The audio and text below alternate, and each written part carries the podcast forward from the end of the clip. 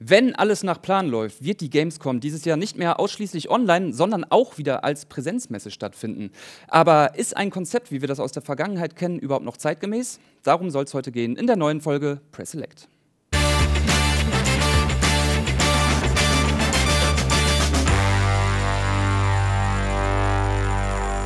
Und damit herzlich willkommen zu einer neuen Folge Press Select, in der es wie ich es eben schon angedeutet habe, um das Thema Messen gehen soll. Vorrangig um Consumer-Messen, so wie wir sie kennen, mit vollen Hallen, mit Fressständen und so weiter und so fort.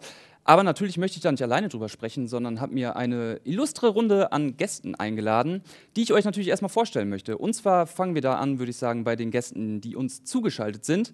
Da wäre zum einen die gute Petra Fröhlich. Das ist die Gründerin und Chefredakteurin, äh, Chefredakteurin des Magazins Gameswirtschaft seit ewigen Zeiten in der Games-Branche unterwegs, hat schon für Magazine wie äh, PC Games als Chefredakteurin gearbeitet. Schön, dass du da bist. Vielen Dank. Sehr. Als nächstes hätten wir uns zugeschaltet den guten Marc Kirchham. Der ist äh, Projektmanager beim Eventunternehmen Supercrowd, ähm, die vor allem dadurch bekannt sein dürften, dass sie äh, für die Organisation der Indie Arena Booth auf der Gamescom verantwortlich sind. In den letzten Jahren aber auch sehr viele innovative Konzepte umgesetzt haben, wie man Messen online stattfinden lassen kann. Ähm, ja, und zurzeit arbeitet ihr auch noch an einer Messe, die in Zukunft starten soll, nämlich der Polaris in Hamburg. Da kommen wir später noch drauf zu sprechen. Aber erstmal, hallo, schön, dass auch du da bist. Hi, danke, dass ich da sein darf. Selbstverständlich. Und natürlich hier bei mir im Studio, er braucht keine große Vorstellung. Es ist der gute Christian Kurowski. Wir kennen ihn aus Film, Funk und Fernsehen. Guten Tag. Ja, hi. ja, hi. So, Bevor wir jetzt aber ins Thema starten, machen wir es wie bei Press Select üblich. Ähm, ich habe eine kleine Matz vorbereitet, die uns sanft in das Thema einführt. Was uns genau erwartet, äh, das kommt jetzt.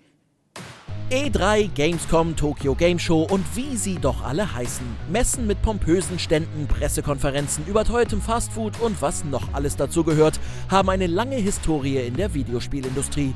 Kein Wunder, vor allem die E3 galt jahrelang als der Ort, an dem die größten Neuigkeiten der Weltöffentlichkeit präsentiert werden galt? Naja, vor allem die Covid-19-Pandemie und das damit verbundene Verbot von Großveranstaltungen zwang die Veranstalter dazu, neue Konzepte zu entwickeln. Während noch vor einigen Jahren relativ klar war, was von Messen wie der Gamescom zu erwarten ist, befinden wir uns heute irgendwo im Niemandsland zwischen Online, Offline und Hybridveranstaltungen. Der Wandel ist abzusehen. Während Nintendo mit seinen Direct getauften Videopräsentationen bereits seit über zehn Jahren Informationen abseits der klassischen Messen veröffentlicht, ziehen andere große Namen wie zum Beispiel Sony seit einiger Zeit nach. Die Vorteile für die großen Player liegen auf der Hand. Der Zeitpunkt der Ausstrahlung kann frei bestimmt werden.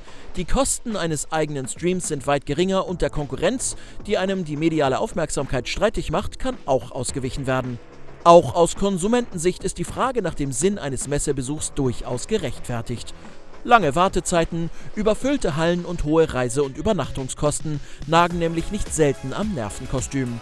Stellen wir uns also eine Frage. Braucht's Messen in ihrer klassischen Form überhaupt noch oder sprechen wir hier von einem veralteten Konzept? Tja, braucht es Messen in ihrer klassischen Form, wie wir sie, ich sage mal, bis ins Jahr 2019 kennengelernt haben, überhaupt noch? Das ist eine Frage, zu der man wahrscheinlich sehr, sehr, sehr viel sagen kann. Aber mich würde erstmal ein allgemeines Stimmungsbild hier in der Runde ähm, interessieren. Und da fangen wir vielleicht mal hier im Studio an bei dir, Kuro. Was würdest du denn sagen?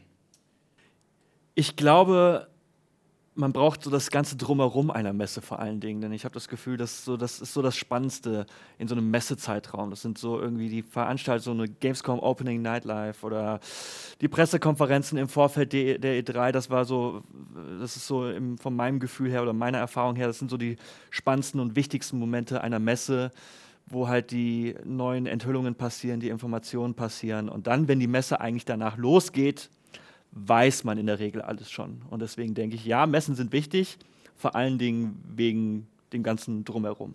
Vor allem wegen des Drumherums, ja. Dann gehen wir mal weiter. Marc, was denkst du denn? Ich glaube auch, dass es ähm, ganz offensichtlich, äh, dass wir da nicht, nicht drumherum kommen und das Messen weiterhin relevant bleiben. Ich glaube aber, dass sich die, die Messe an sich äh, wandeln muss, gerade im Gaming-Bereich, um irgendwie auch für Publisher und Besucher gleichermaßen relevant zu sein.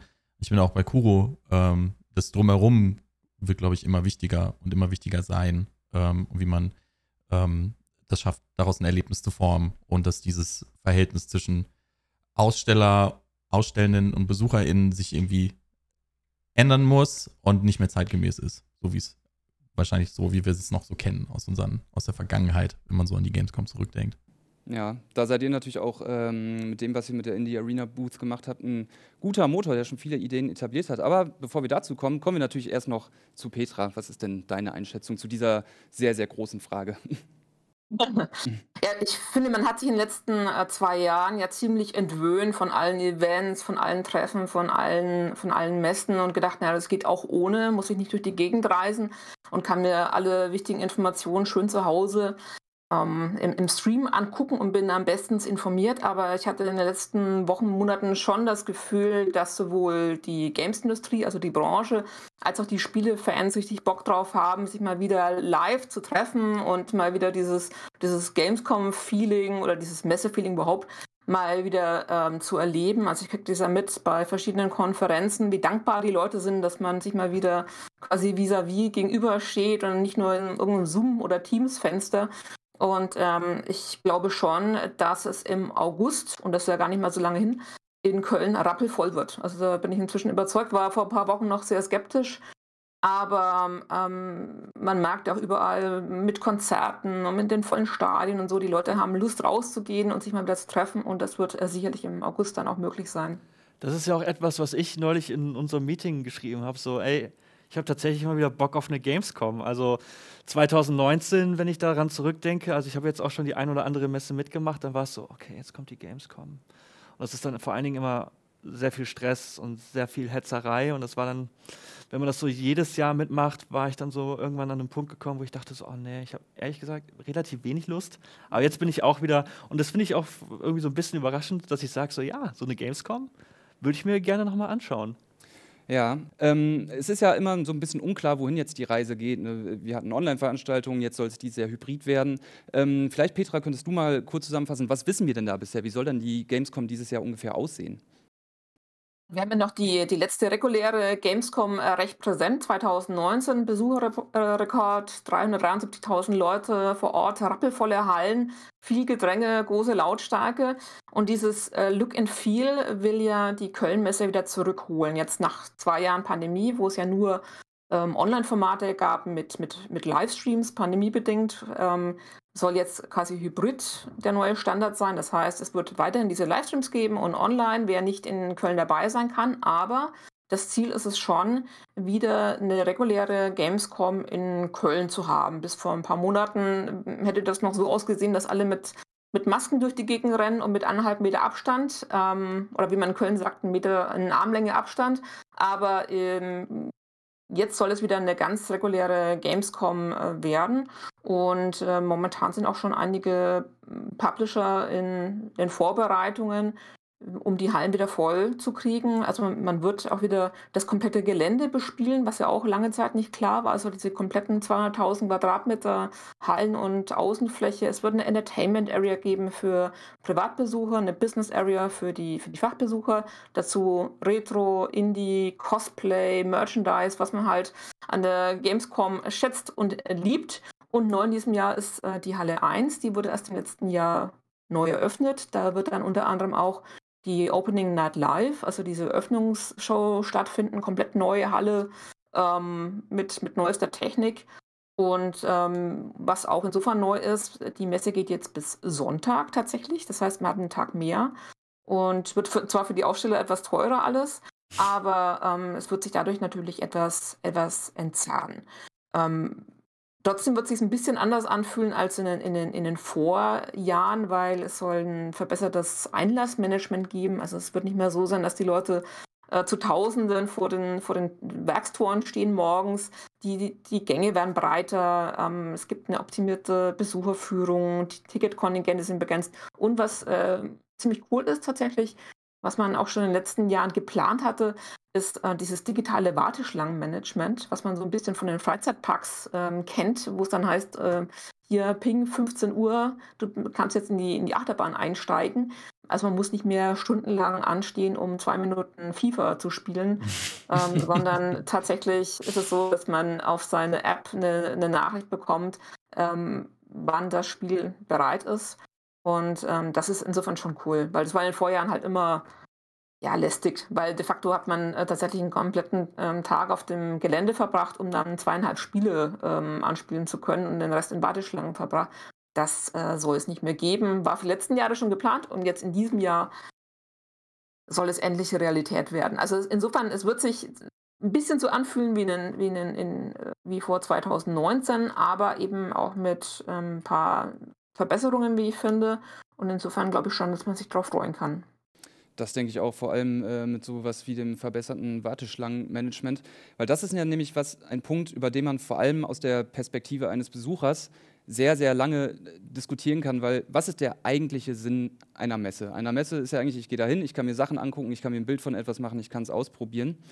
Ähm, ist bei der Gamescom jetzt, würde ich mal sagen, in den letzten Jahren sehr, sehr bedingt der Fall gewesen, allein also durch diese Anzahl an Leuten, die einfach da ist. Dementsprechend, Kuro, würdest du nicht da arbeiten müssen? Würdest du auf eine Gamescom gehen oder auch eine andere Messe eventuell, um dir wirklich etwas anzuschauen? Jetzt nicht, um das Feeling aufzusaugen, so wirklich aus dem Sinn, so ich möchte mir jetzt mal äh, den neuen heißen Scheiß angucken. Ja, also ich finde, so, ein so eine Gamescom hat ja auch immer so ein bisschen Festival-Charakter. Also ich hätte schon, glaube ich, Bock, mir als Besucher auch schon was anzuschauen. Ich würde aber dann, zumindest wenn wir jetzt so vor 2019, hätte ich schon ziemlich selektiert, äh, wo ich mich anstelle, beziehungsweise wo ich tatsächlich versuchen würde, mir was anzuschauen oder anzuspielen. Ähm, denn ich kann mich noch erinnern, ich glaube, das war vor ein paar Jahren, dann, ja, so ein paar Monaten erscheint irgendwie Smash Brothers und die Schlange war irgendwie trotzdem, dann hat man so Schilder gesehen, so ab hier sind es irgendwie noch fünf Stunden. Und das finde ich halt einfach hardcore. Also ich bewundere diese Menschen, die das, die, die das auch so ein bisschen, äh, die das halt irgendwie tatsächlich einfach auch aushalten. Und du siehst ja, das ist ja schon so richtig, das hat ja schon richtigen Festivalcharakter, wenn die sich da mit ihren Campinghocker hinsetzen. Also die sind ja auch einfach wirklich vorbereitet und also vorbereitet, einfach einen ganzen Tag in der Schlange zu stehen. Und ich glaube, das wäre etwas, was ich nicht könnte. Aber ich glaube, ich fände es cool, so als, so als Videospiel-Fan dahin zu gehen. Also es ist ja halt auch einfach ein, ein Erlebnis. Ne? Diese riesigen Messestände und überall ist irgendwie Mucke und keine Ahnung, bei Take 2K schmeißen die die ganze Zeit irgendwie T-Shirts in die Menge und ich finde, das hat auch irgendwie, das ist irgendwie auch eine coole Stimmung. Auf jeden Fall, aber könnte man dann quasi ein bisschen die spitze These rauskristallisieren, dass es eigentlich, ähm, und also sie positionieren sich ja selber schon relativ eindeutig in der Form, wir sind hier ein Festival, wir wollen Spiele zelebrieren, aber das so, wenn man es ganz spitz formulieren wollen würde, der eigentliche Sinn einer Messe verfehlt ist, sondern dass es eigentlich eher ein Festival ist? Ja, also tatsächlich habe ich das zumindest bei der Gamescom das Gefühl. Also das Problem, finde ich, so ein bisschen bei der Gamescom ist ja auch, dass halt davor die E3 stattfindet und dass das halt vom Zeitfenster her im Juni ist die E3, im August ist die Gamescom, da ist ja auch sind nur ein paar Wochen, also es ist äh, bei der E3 werden dann die großen Informationen rausgefeuert meistens und dann ist es bei der Games bei der Gamescom äh, finde ich zumindest so ein bisschen informationsmäßig so die Resterampe oder so. Ja, okay, hier das was wir auf der E3 gezeigt haben, das ist jetzt noch mal irgendwie mit einem anderen Charakter oder so. Und das ist so vom Informationsgehalt, finde ich das auf der Gamescom immer schwierig, auch wenn es natürlich ähm, schon Jahre gab, wo, wo es Enthüllungen oder Überraschungen auf der Gamescom gab. Aber ähm, ich finde so vom Timing her steht sie immer so ein bisschen im Schatten der E3, finde ich. Das auf jeden Fall. Ähm, ganz interessant ist da ja auch, ähm, du hast ja jetzt gerade schon von großen Enthüllungen und äh, Bomben, die platzen, gesprochen. Ähm, ist es ja immer so, dass jetzt vor allem in den letzten Jahren, dadurch, dass Messen ausgefallen sind, ähm, hat sich das Ganze sehr, sehr zerfasert. Es gab hier mal einen Livestream, es gab hier ein kleines Festival, wo der irgendwas veröffentlicht hat. Wie habt ihr das wahrgenommen? Konntet ihr dem Ganzen folgen oder wünscht ihr euch vielleicht ähm, quasi doch schon eine Messe einfach nur, damit es alles gebündelt ist, damit man auch viel komprimierter weiß, jetzt passiert das, ich habe hier meinen Schedule und dass man äh, einfach einen viel besseren Überblick hat? für die, für die Aussteller, für die Publisher, die Spielehersteller ist äh, so ein Direct-Stream, jetzt im Falle von Nintendo oder Sony oder Microsoft, die das ja sehr regelmäßig veranstalten, ist natürlich insofern attraktiver, weil man die komplette Aufmerksamkeit äh, für sich selbst hat. Und ähm, auch für den, für, den, für den Fan ist es ganz cool, wenn man in einer halben Stunde komprimiert alle Neuheiten auf einen Blick hat und äh, nicht hier bei einer Messe von Pontius zu Pilatus äh, rennen muss. Aber äh, wie du vorhin schon gesagt hast, äh, die, die Gamescom war ja früher mehr so eine, so eine, eine Messe, wo auch tatsächlich mal eine Weltpremiere stattgefunden hat. das hat sich in den letzten Jahren schon ziemlich, ziemlich gewandelt. Also wo man in diesem Jahr wahrscheinlich auch wieder ein paar Ankündigungen und neue Trailer erwarten kann, ist die Eröffnungsshow am Dienstag in diesem Jahr.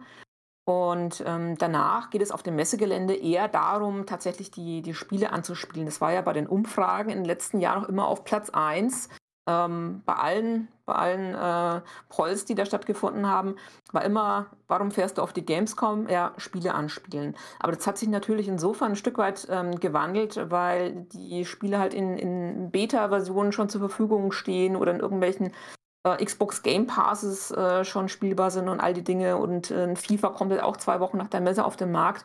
Da stellt sich dann halt wirklich die Frage, machen diese ja, die, diese, diese großen äh, Warteschlangen und diese großen äh, Ansammlungen von Spielstationen in der Form überhaupt ähm, noch Sinn. Also für, ein, für einen Marktüberblick, für die Dinge, die jetzt im Weihnachtsgeschäft kommen und dafür war die Gamescom ja auch immer da. Man konnte da die Sachen spielen und sehen, die zwei, drei Monate ähm, später auf den Markt kommen. Ähm, dafür ist es cool, aber dafür muss ich die Messe auch ein Stück weit jetzt ähm, tatsächlich neu erfinden, weil ähm, die, für die Hersteller wird der Messeauftritt wahnsinnig teuer in diesem Jahr aus, aus äh, verschiedenen Gründen. Und äh, diese, diese riesigen Spielstationen, die man immer hatte, das wird man, glaube ich, eher nicht sehen. Also da wird sicherlich neue Konzepte ähm, geben, wie so ein Messestand tatsächlich aufgebaut werden muss, damit er noch ins Jahr 2022 passt. Da neue Konzepte ist ein sehr gutes Stichwort, ähm, denn zum Beispiel die Indie Arena wurde im letzten Jahr komplett online abgehalten. Vielleicht, Marc, kannst du erstmal alle ein bisschen ins Boot holen und mal erklären, was ihr da überhaupt gemacht habt, wie das ablief ähm, und was ihr euch dabei gedacht habt. Äh, genau, also 2020 hatten wir, ähm, wurden wir alle so ein bisschen von, von Covid überrascht und äh, dem, dem, ich, ich, kann mich noch relativ genau erinnern, weil ich war irgendwie zwei Wochen vorhin noch auf der, auf der Spielwarenmesse in Nürnberg, wo dann so die ersten Fälle auftauchten äh, und alle noch dachten so, ähm, wer weiß, was es wird.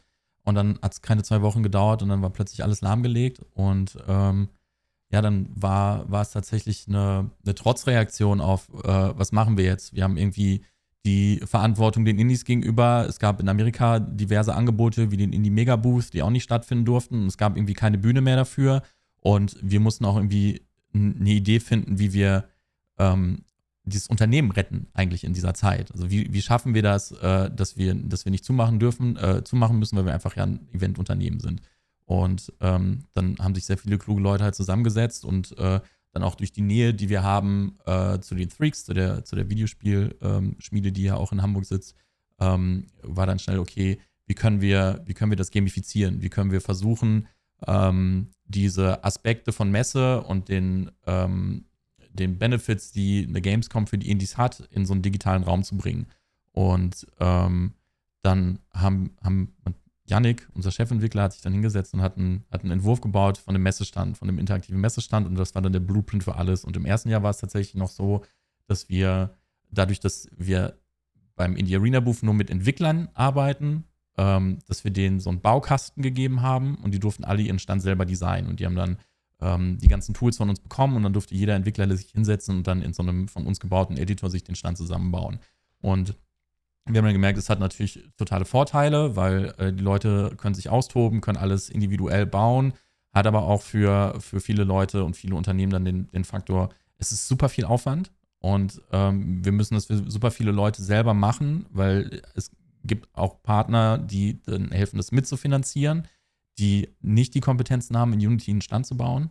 Ähm, und dann haben wir das quasi auf, auf dem Feedback vom Indie Arena Buch weitergebaut, dass wir dann irgendwann gesagt haben, okay, wir machen, ähm, wir layouten alles vor und wir, großes Problem bei dem Indie Arena Buch war, ähm, es war zu groß.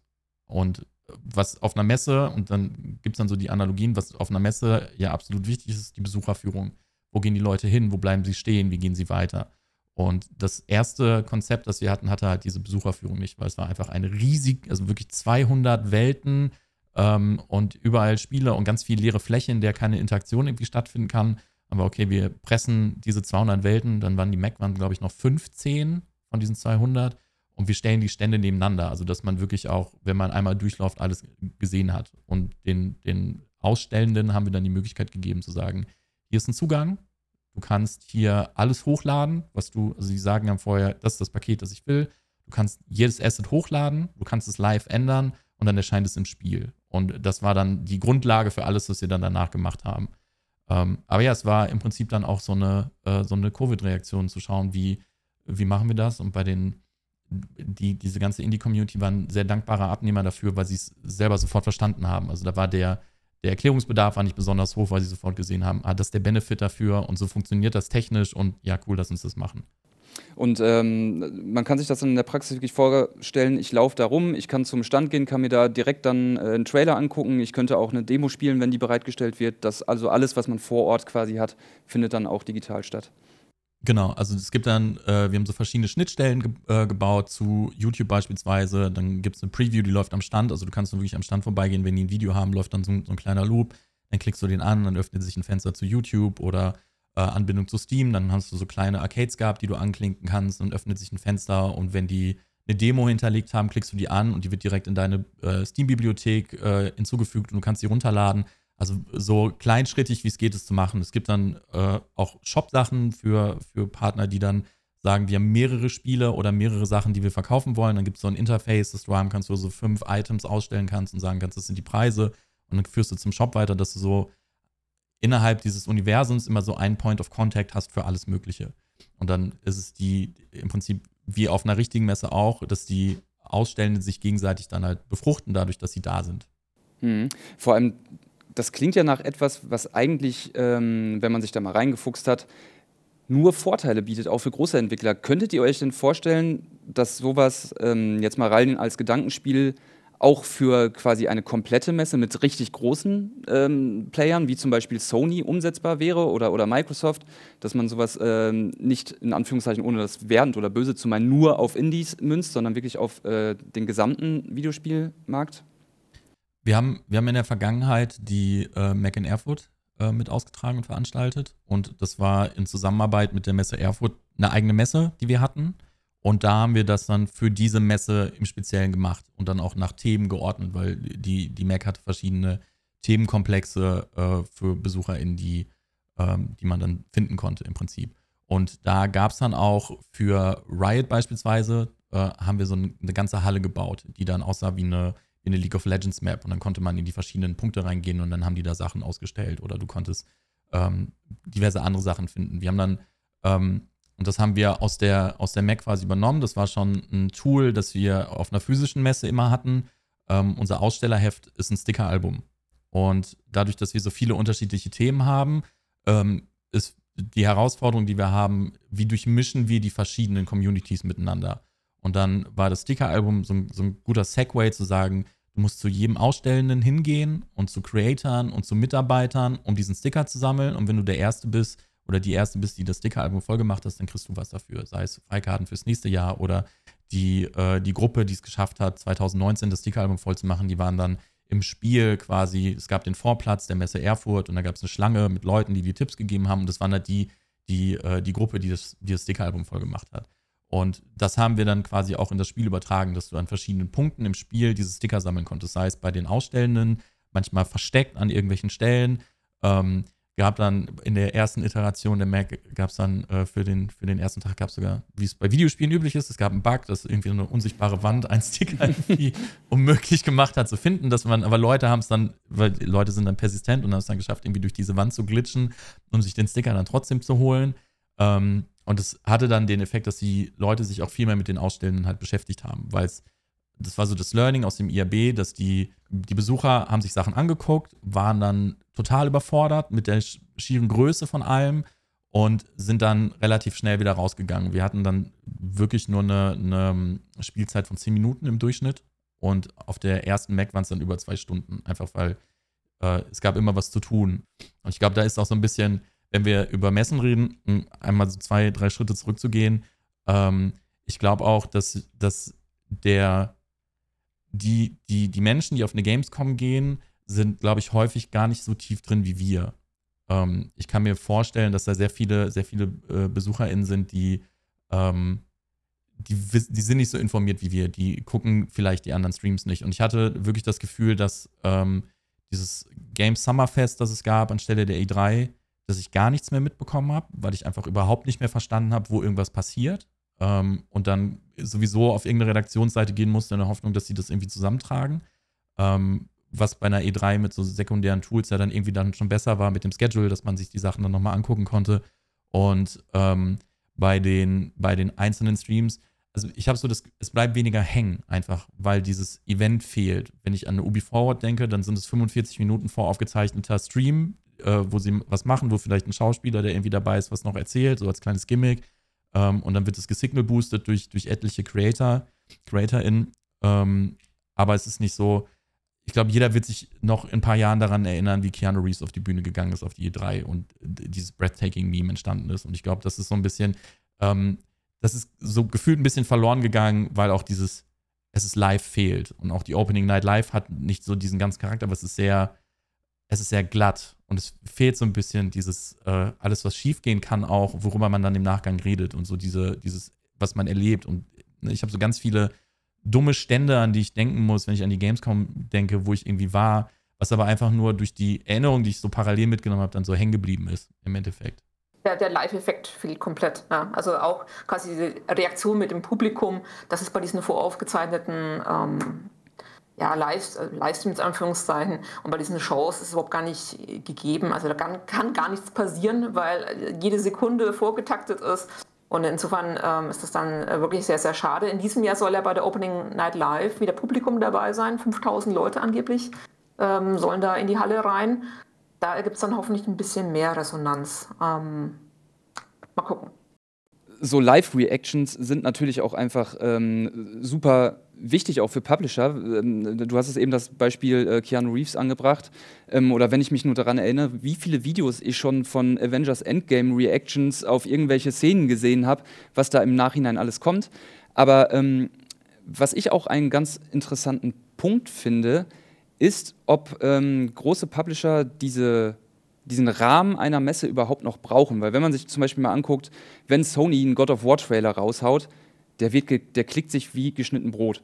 Das macht keinen Sinn, aber er klickt sich so. er klickt sich in sehr kurzer Zeit sehr häufig. Kurz gesagt, sie bräuchten es eigentlich nicht.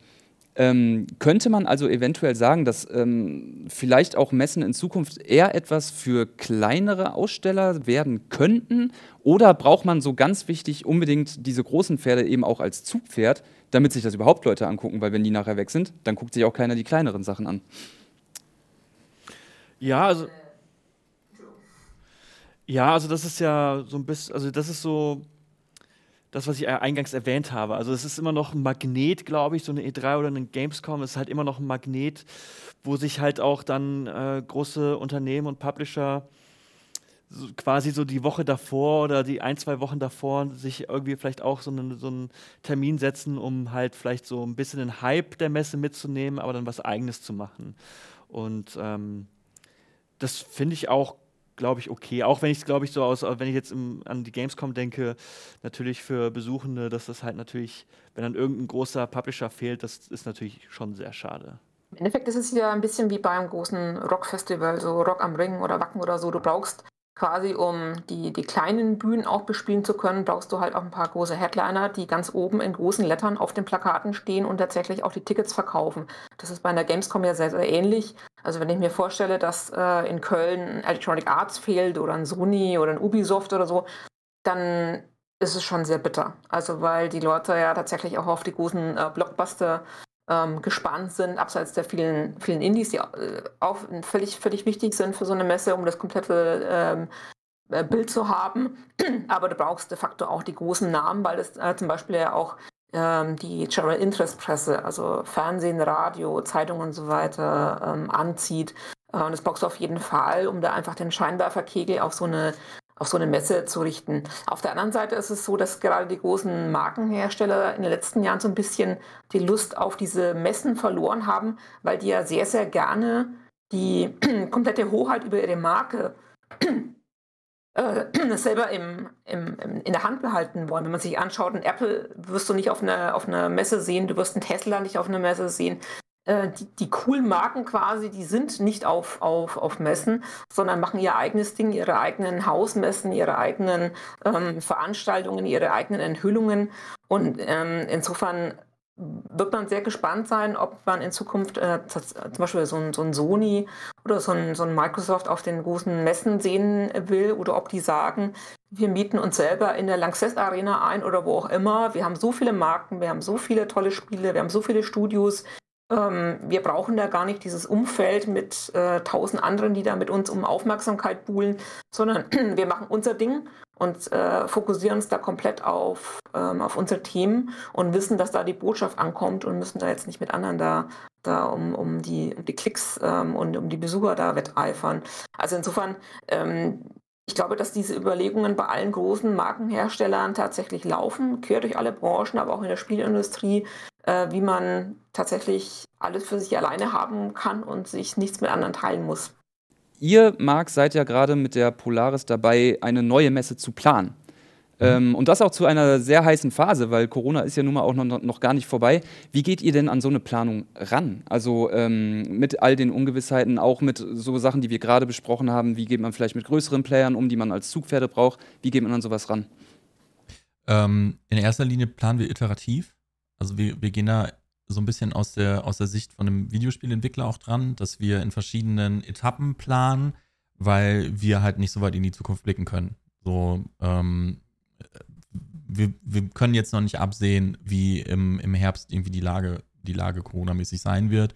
Ähm, ich denke auch, dass dieses Jahr noch äh, sehr viele Implikationen darauf geben wird, wie wir so zukünftig unser Leben gestalten werden, glaube ich, ähm, wenn wir davon ausgehen. Ähm, deswegen, da gucken wir, dass wir sehr ähm, sehr etappenlastig planen und dann dementsprechend halt auch justieren und äh, dann im Prinzip dann auch Risiken äh, minimieren und dann im Zweifelsfall die Messe verkleinern. Also so haben wir uns schon so Sicherheiten geschaffen äh, nach hinten hin. Ähm, klar, große, große Publisher ähm, sind super wichtig, aber da, wo ein Sony dann sagt, sie haben keine Lust mehr, gibt es immer die Chance, dass jemand anderes halt reintritt. Also man hat es auf der E3 gesehen mit Bethesda, ähm, die dann gesagt haben, wir nehmen jetzt diesen Slot ähm, und ich glaube, für die war das, war das sehr gut. Und äh, ich glaube, da gibt es viele, viele ähm, Mid-Tier-Publisher, die viele Spiele haben, die die Leute auch gerne mögen, ähm, die halt nicht in diese Top 3, Top 4 Warte rein, reingehen, äh, die dann sagen, äh, dann nehmen wir diesen Platz ein. Und das ist dann, hat dann auch nochmal Zugkraft.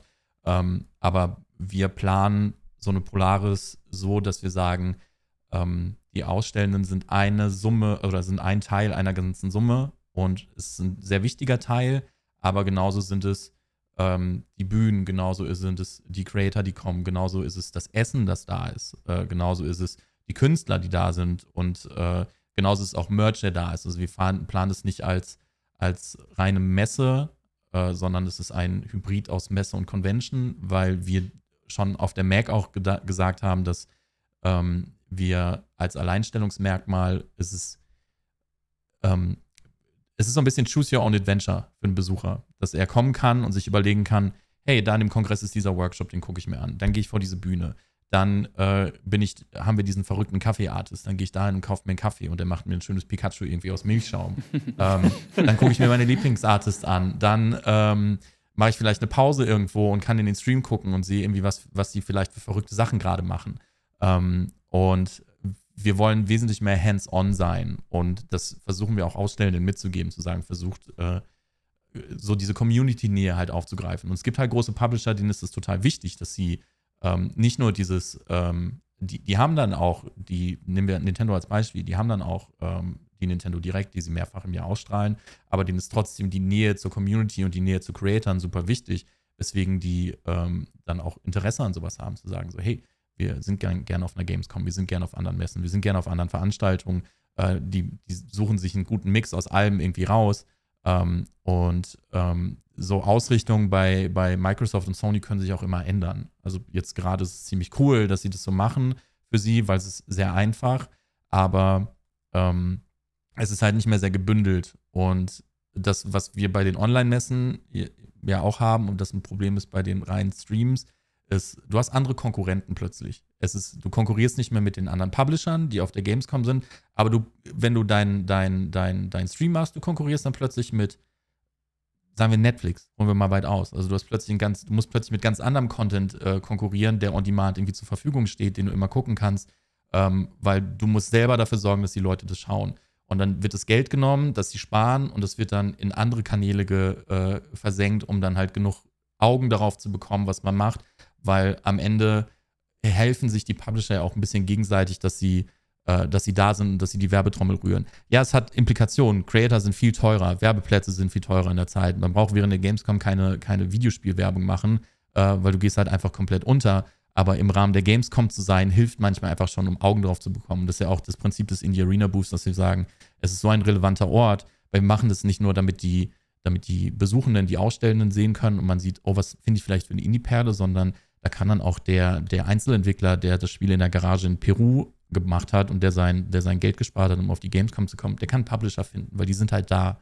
Und das sind immer so ähm, Möglichkeiten, wie sich Leute verbinden können, die online wesentlich schwieriger sind. Im B2B-Bereich habe ich das Gefühl, dass ähm, Hybrid total, also die Leute wollen das unbedingt haben, weil es Sachen wesentlich vereinfacht. Und ähm, man kann Dinge haben, ohne darauf zu verzichten. Man kann aber auch das Physische haben, wenn man möchte. Also wenn man beides haben kann, dann sind die Leute mega dankbar. Ähm, aber es gibt halt einfach für, für, wenn du selber nicht relevant bist, an jemanden heranzukommen, der relevant ist, ist dann immer super schwierig, außer du bist auf der gleichen Veranstaltung wie die. Und da sehe ich halt dann immer den Punkt, ähm, da ist sowas dann total hilfreich, dann am Ende auch zu haben. Auf jeden Fall. Und ähm, du hattest ja auch gerade den Faktor das Spontane in den Raum geworfen. Was habt ihr da denn für Erfahrungen gemacht ähm, von den Online-Indie-Ausstellungen, ähm, was das Spontane angeht? Weil jeder kennt es, der mal über eine Messe läuft. Man läuft irgendwo lang, sieht links den Stand, äh, da läuft vielleicht laute Musik oder auch einen ganz kleinen Stand und denkt sich, oh, der ist ja klein, was, was machen die denn hier? Das gucke ich mir genau mal an, weil es so klein ist. Ähm, ließ sich das bei euch online gut emulieren oder ähm, habt ihr schon das Gefühl, dass die Leute wesentlich, wesentlich gezielter zu einem Ort gehen? Äh, teils, teils. Also bei der, bei der deutschen Zielgruppe ist es tatsächlich so, dass sie sehr zielgerichtet dahin gehen ähm, und dann das machen. Ähm, auf den Businessveranstaltungen auf der HGC hatten wir durch diese Anbindung zum Meet-to-Match den Vorteil, dass wir, jeder konnte ein Profilbild haben und dann konnte man sich auf so diesem, es gab dann dieses Schiff und dann konnte man sich über dieses Schiff bewegen und man konnte mit Leuten in einem Videocall springen.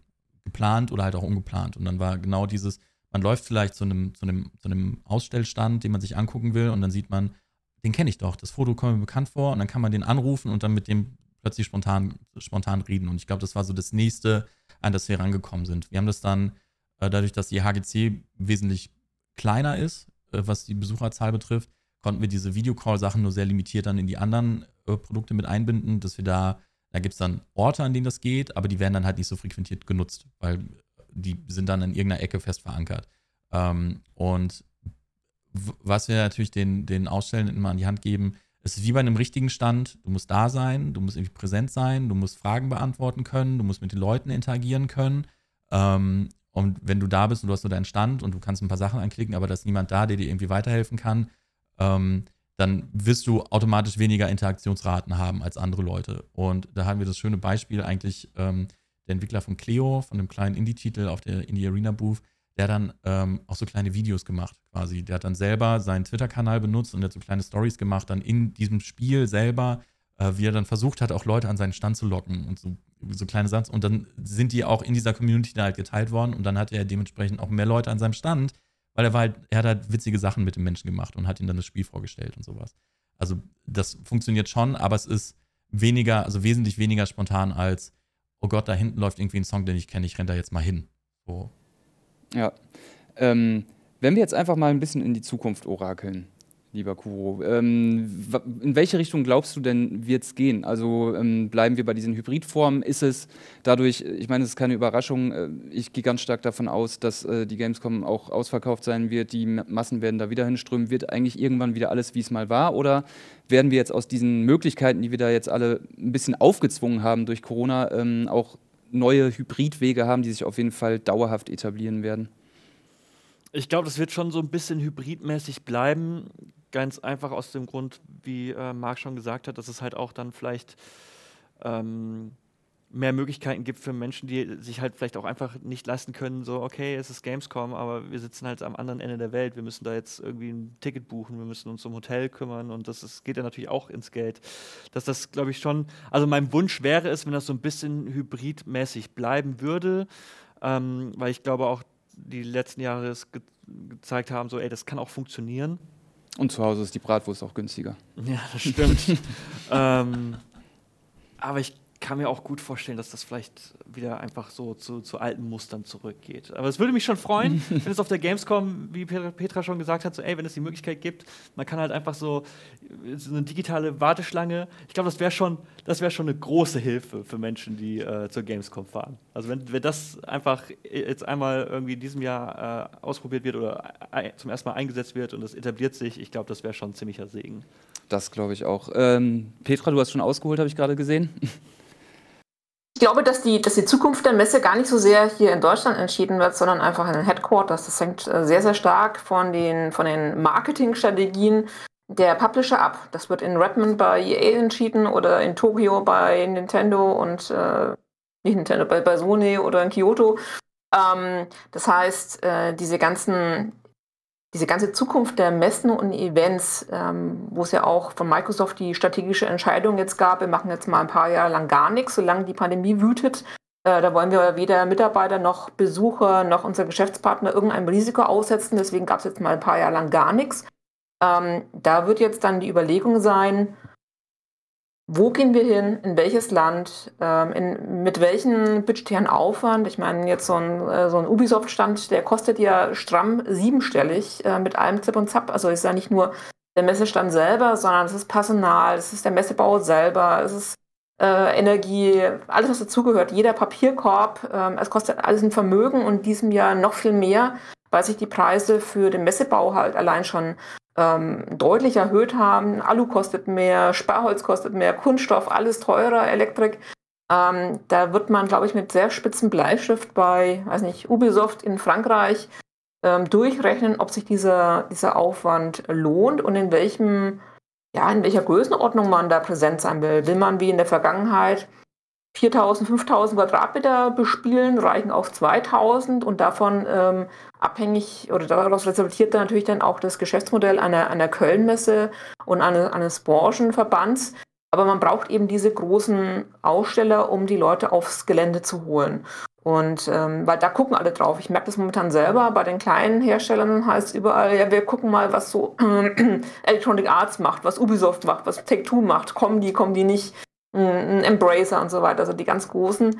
Und ähm, da werden dann entsprechend die Entscheidungen dann gefällt. Das heißt, wie die Gamescom in 1, 2, 3, 4, 5 Jahren aussieht, das hängt ganz, ganz stark davon ab, äh, wie sich die großen Publisher ganz prinzipiell beim Messen aufstellen und wie schnell das gehen kann. Das sieht man ja bei einer E3, die in diesem Jahr weder digital noch physisch äh, stattfindet. Das passiert einfach nicht weil einfach die Unterstützung der großen Publisher fehlt. Und sobald die wegbricht, äh, wird es ganz, ganz, ganz, ganz schwierig.